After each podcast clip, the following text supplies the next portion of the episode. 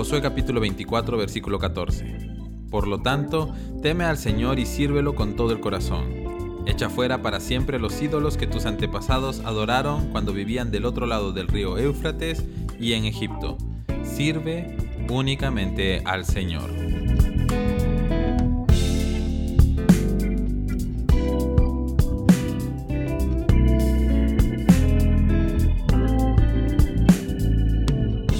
A lo largo de los años he conocido a muchas personas con un gran corazón por el servicio a Dios que han dedicado años de sus vidas en la obra de Dios, generando un impacto tremendo en las vidas de muchas personas. Pero por otro lado, también he podido conocer personas que tuvieron un gran entusiasmo por el servicio y muchos sueños de hacer grandes cosas para Dios. Sin embargo, no pudieron realizar esos sueños de servicio y hoy se encuentran frustrados en esa y otras áreas de su vida. Una pregunta que es importante responder es, ¿por qué le ha pasado esto a tantas personas? ¿Por qué se les ha pasado la oportunidad de servir? ¿O por qué se les han pasado años de su vida sin poder servir como tanto lo desearon en algún momento?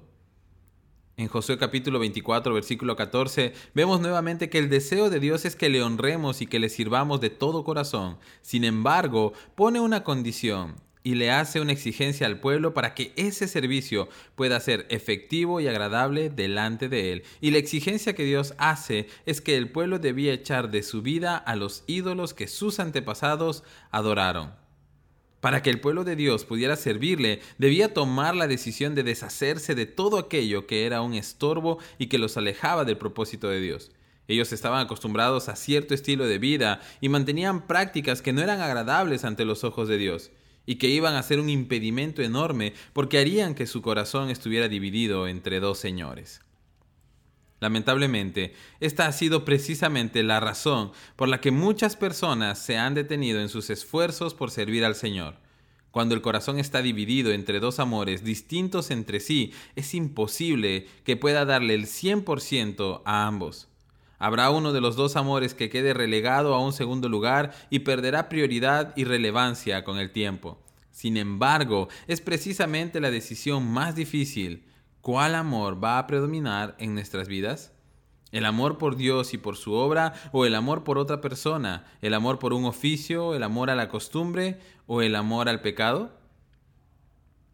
Los planes y promesas que Dios tenía para el pueblo de Israel eran verdaderamente increíbles y la bendición que Dios quería traer al mundo por medio de ellos era lo más grande que jamás se vería. Sin embargo, Israel constantemente titubeaba entre si servir a Dios o servir a los dioses paganos.